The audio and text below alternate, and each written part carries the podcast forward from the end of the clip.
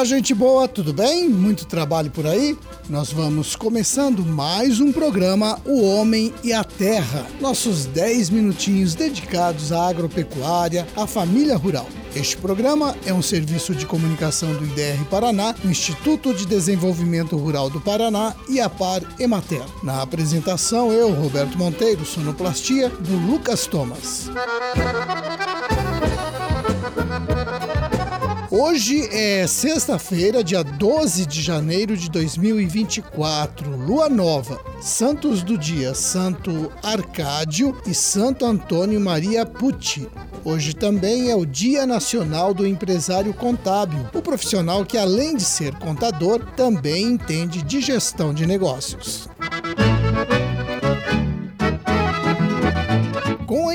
Intensificação da colheita da soja, aumenta o trânsito de máquinas nas estradas. E é bom saber que a Agência de Defesa Agropecuária do Paraná, a ADAPAR, está fiscalizando as máquinas e implementos agrícolas que entram e saem do estado. O maquinário que não estiver com todos os compartimentos limpos adequadamente não poderá cruzar as divisas do Paraná.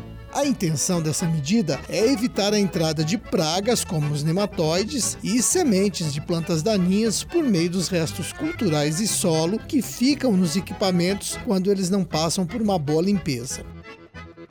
A inspeção vem sendo feita em todos os postos de fiscalização de trânsito agropecuário da ADAPAR, nas divisas do Paraná com outros estados. Os fiscais fazem a inspeção e, caso as máquinas e implementos não estejam devidamente limpos, os veículos não poderão entrar no estado. E quando as máquinas passam pelos postos saindo do Paraná, os transportadores são informados da necessidade dos equipamentos estarem completamente limpos quando retornarem ao território paranaense. O trânsito de máquinas agrícolas entre estados é comum porque tem os prestadores de serviços que são contratados para fazer a colheita de grãos ou que alugam seu maquinário para agricultores. Também há casos de produtores com propriedades rurais em diferentes estados e que transportam os implementos em época de colheita. Recentemente, a Adapar ficou em alerta em relação ao caruru palmeri, planta daninha que ainda não está presente nas lavouras do Paraná, mas que já está causando preocupação para produtores de outros estados, como Mato Grosso e Mato Grosso do Sul. A praga tem crescimento rápido e é extremamente agressiva. E, segundo a Embrapa, uma única planta pode dar origem a mais de 100 mil sementes em condições ideais de crescimento. Além disso, a planta daninha é resistente a herbicidas. Daí, uma boa razão para que os proprietários e operadores de máquinas façam uma boa limpeza do equipamento, evitando que o caruru palmeri e outras plantas daninhas se espalhem nas lavouras.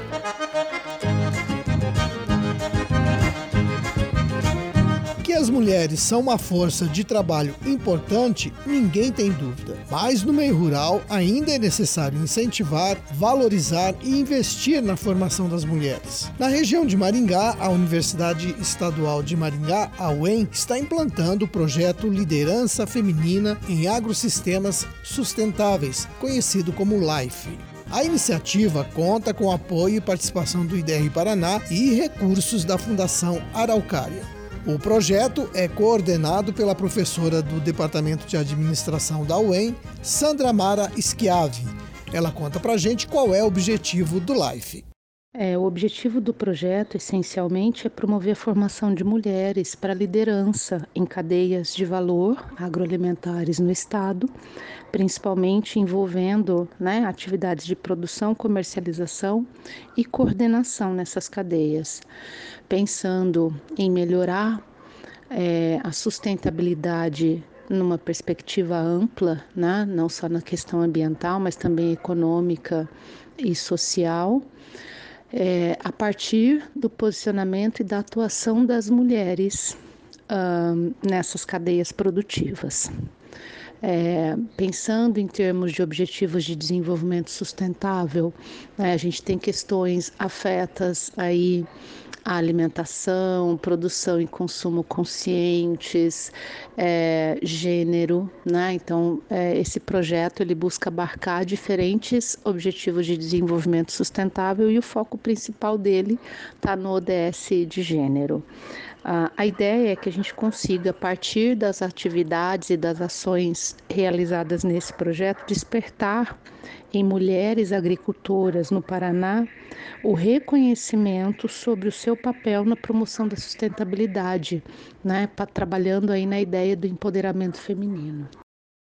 Pois é, de acordo com a professora, esse projeto leva em conta alguns pontos importantes. O primeiro deles é que as mulheres se vejam como produtoras rurais, que reconheçam a importância do seu trabalho, seja nos cuidados com a família, seja em algum serviço na propriedade. O segundo é entender como as mulheres se organizam para fazer parte do trabalho.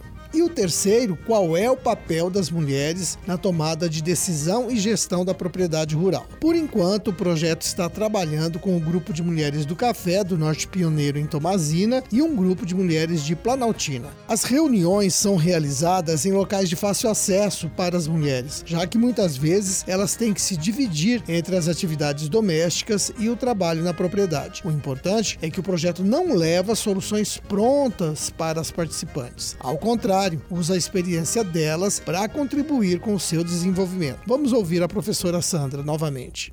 E a gente busca desenvolver ao longo do projeto é, essas atividades ou essas oficinas que permitam esse trabalho de reflexão.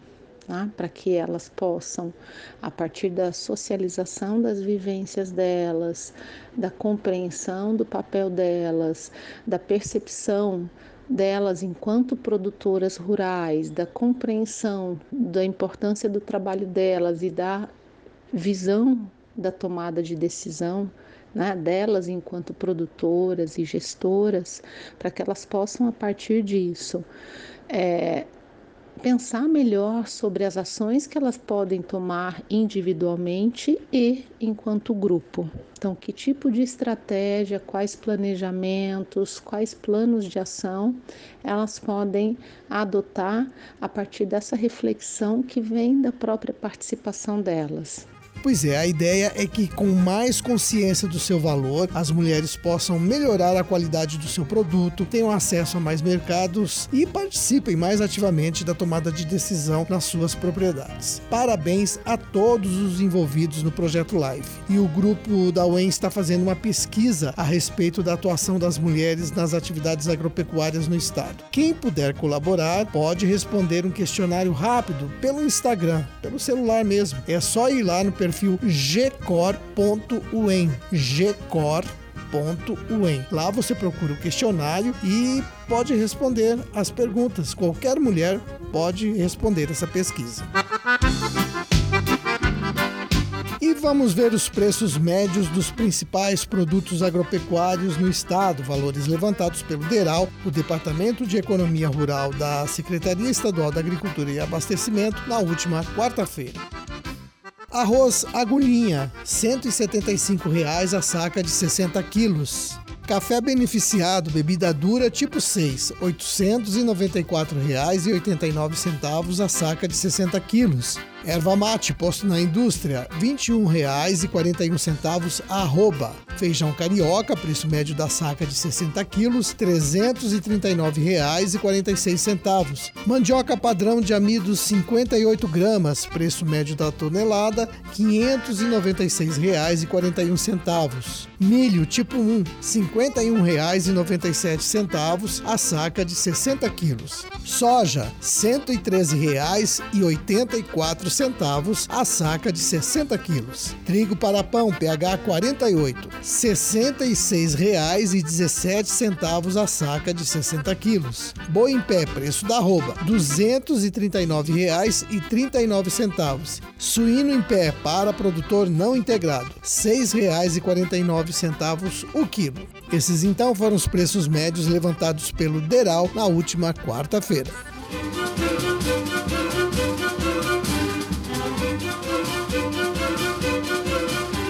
Minha gente, está na hora da gente se despedir. Eu deixo o meu abraço a todos vocês, o desejo de um bom fim de semana e até segunda, quando estaremos de volta, se Deus quiser, com mais um programa O Homem e a Terra. Até lá, tchau!